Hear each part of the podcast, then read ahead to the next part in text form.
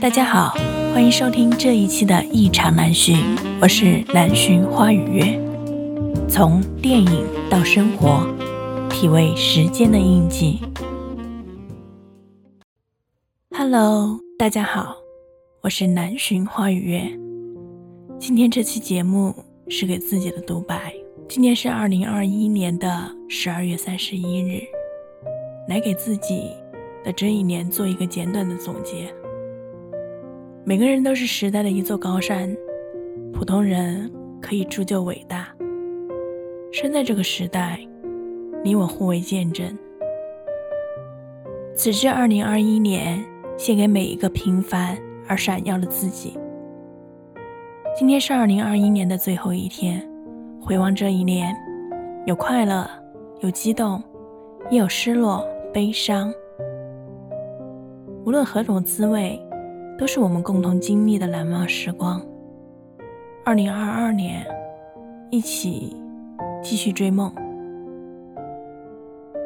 二零二一年，今年在工作上给自己一个缓冲，不想再过于忙碌的过着没有黑天白夜的日子。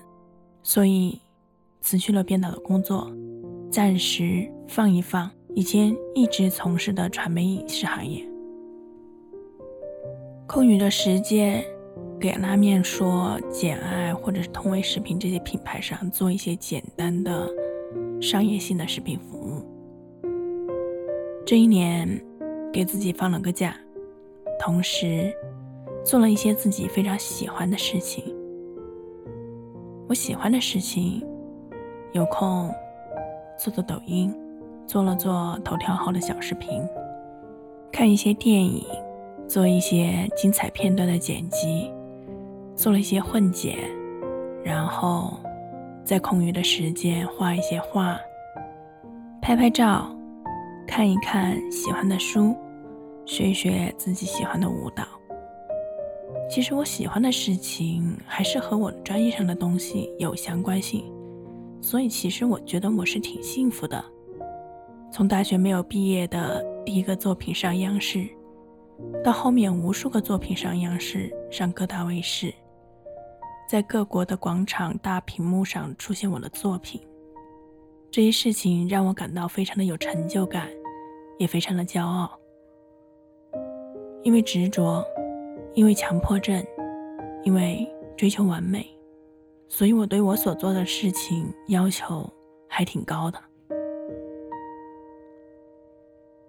不过想想还是挺奇怪的，我是一个不善于交际的人，相关的工作都是做的技术性的工作，怎么会喜欢上一个用声音来传递内容的事情呢？其实这一年对于我来说。除了视频之外，我是想要去尝试一些其他的输出方式。我初始播客是从一八年开始的，记得那是一八年的一天晚上两点，公司里没有人了，我一个人坐在办公室里，做着流体的测试，看了看身边的手机，打开了一个叫 Broadcast 的。A P P，那是我第一次开始听这样的音频，听着节目跟以往的电台有不一样的地方，听着主理人讲述着生活的故事、电影的故事，非常的有趣。听着两个人聊天的对话，就像自己身临其境的和他们坐在一起。就这样，我收听了黑水公园、硬核电台、头号玩家。能力有限，这些播客陪着我度过了很多个孤独的夜晚。因此，这次我看到有播客课程，就毫不犹豫了报了名，学习了播客的课程。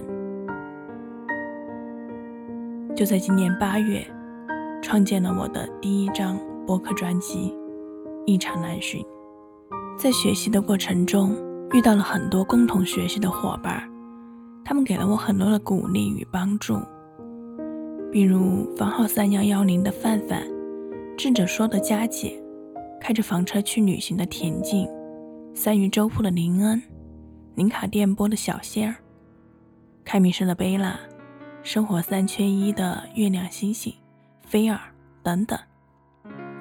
最重要的是头号玩家的罗叔，感谢罗叔，在我们做播客的路上给了我们很多特别的指导。每一次听罗叔的讲解，都能收获很多的干货。可以说，做播客丰富了我的2021。我希望做我喜欢的东西，我希望我做的每一期节目都是我自己的表达，是我想要呈现的样子。所以，2022，我的播客路继续。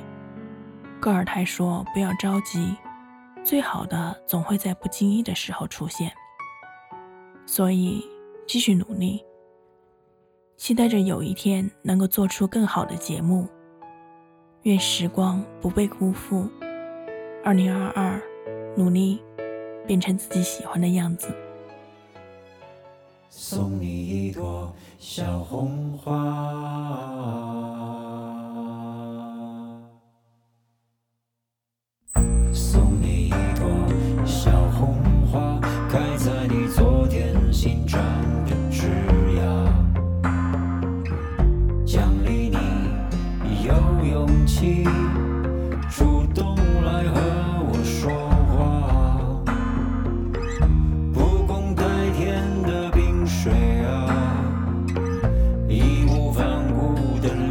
you